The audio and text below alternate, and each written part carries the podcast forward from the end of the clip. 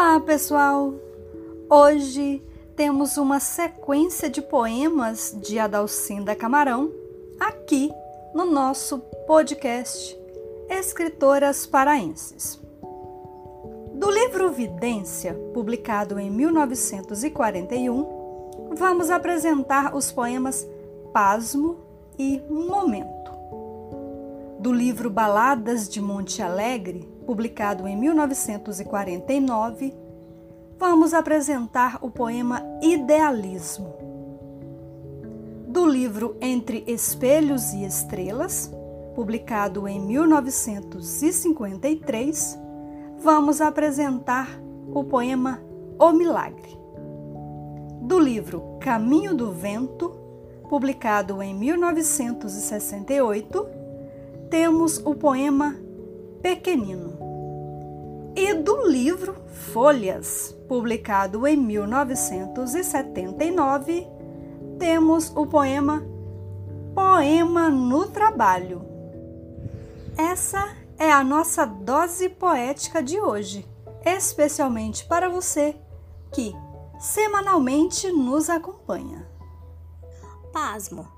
Depois que o momento passou, fiquei quieta na tua alma qual gota de orvalho dormindo na pétala de um lírio.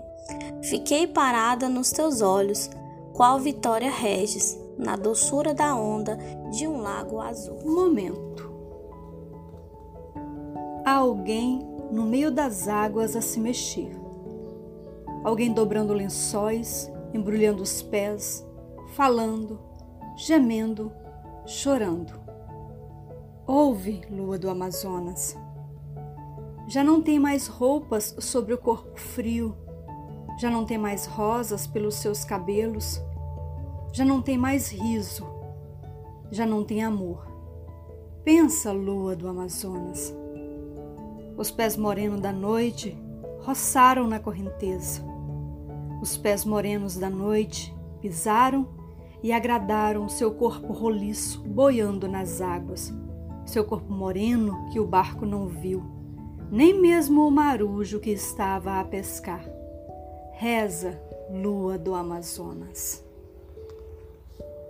Idealismo. Eu não sabia que o mundo verdadeiro estava em tuas mãos. Eu não sabia que o mundo verdadeiro estava no teu semblante sem promessas, sem singularidade, sem paradoxo. Aguardei noites e dias no recuo lento das horas. Contei crescentes mofinos no céu, alumiando o torçal da minha sombra ansiosa. A música do meu pensamento, brotando do abismo do ser, caminhava na aridez fria do desconhecido. Mas quando te reconheci, invulnerável e eterno, humano, divino, forte e absoluto, fugi do escoamento das coisas e me refugiei em ti. O milagre Aldacinda Camarão. Agora aos teus pés curva-me, sou erva rasteira, grão de areia, gota do mar.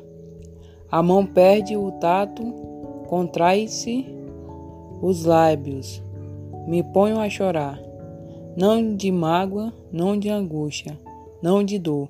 Choro de amor, só de amor. Meu Deus, onde estou? Dizei-me onde estou. O dia amanhece, a lua se esconde. Meu filho responde: Por que não me abraças? Senhora das Graças chorou.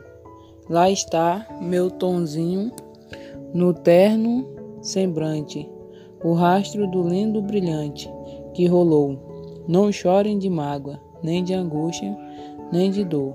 Chorem de amor, só de amor.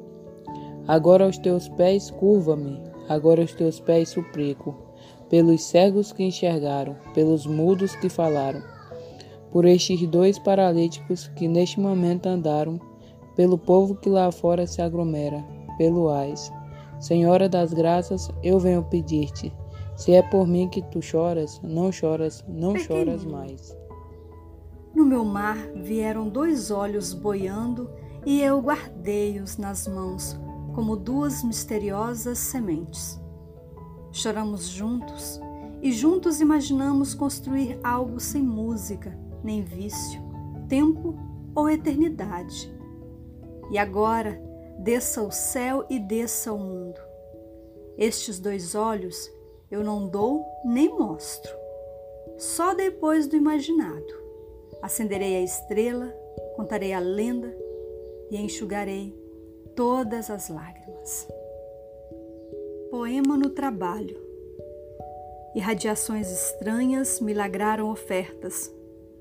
Torres satélicas aluíram o ozônio pálido, penetrando em sons azuis ou ultravioleta do infinito e baixaram qual flor alótropa, cujo néctar e pólen dadivosos se descobrem, e voaram às minhas mãos para brincar comigo.